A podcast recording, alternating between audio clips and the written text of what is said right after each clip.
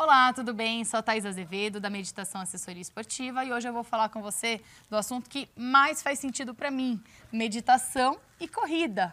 Vamos comigo? Vem nessa! Se você ainda não está inscrito no canal, se inscreve, vem com a gente, curte o vídeo, que a gente vai ter sempre novidades para vocês.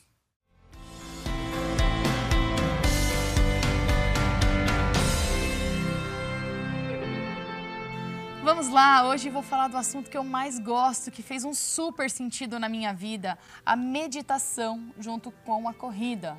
Nós somos uma assessoria voltada para a corrida de rua, todo mundo sabe.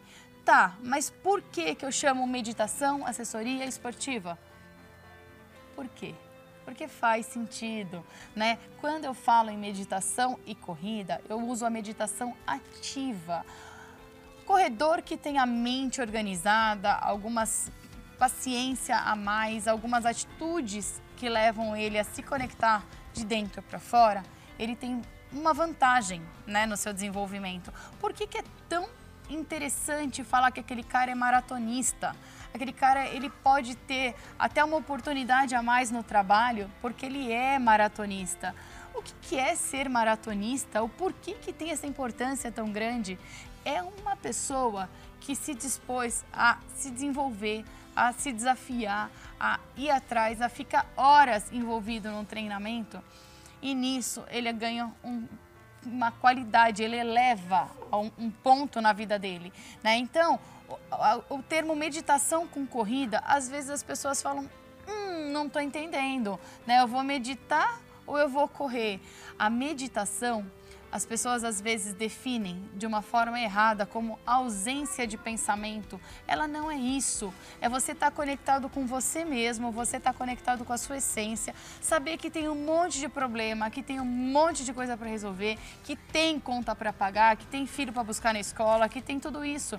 Mas na hora que você está correndo, você não tem que se relacionar com esses pensamentos. Você tem que correr, você tem que perceber se você está respirando, perceber como está sua frequência cardíaca, perceber como como está o seu corpo, perceber como estão as coisas e se relacionar com isso. Ah, mas se eu percebo o meu corpo, me conecto com a dor. Tá, mas quem disse que dor é ruim? A dor é a passagem para o seu desenvolvimento, você vai passar por ela. Só que quando você não tem uma mente barulhenta, aquela mente que te coloca para cima, para baixo, para um lado, para o outro, você consegue ficar em paz, sabendo que vai passar que você vai se desenvolver e você vai conseguir concluir. Tem muitas técnicas de meditação. Eu, eu Thaís, utilizo a técnica de meditação ativa. Temos protocolos já adaptados para a corrida. Não adianta eu falar e cuspir um protocolo aqui, porque o mais importante da meditação é você ter um mediador, você ter alguém que te olha, que te supervisiona, para ver se você está indo pelo caminho que vai ser legal. Né? Então, o problema da meditação sozinha também é, é para onde sua mente está te levando e você faz disso verdade, você faz disso um ponto. Ah, acho que tá. Não, você está vagando nos seus pensamentos, você está se distanciando dos seus sonhos. A meditação ela é maravilhosa.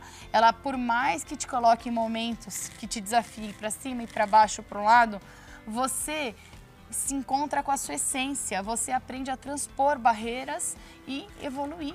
Né? Então, fica a dica para você, se você está a fim de elevar um pouquinho os seus pensamentos, a sua dinâmica, o seu dia a dia, melhorar a sua corrida, comece a trabalhar a sua mente e ela pode ser sim de forma ativa, de forma gostosa, interessante, que você vai buscando um passo a passo e você conecte isso com a sua corrida, certo? Para mais dicas, vem para a meditação.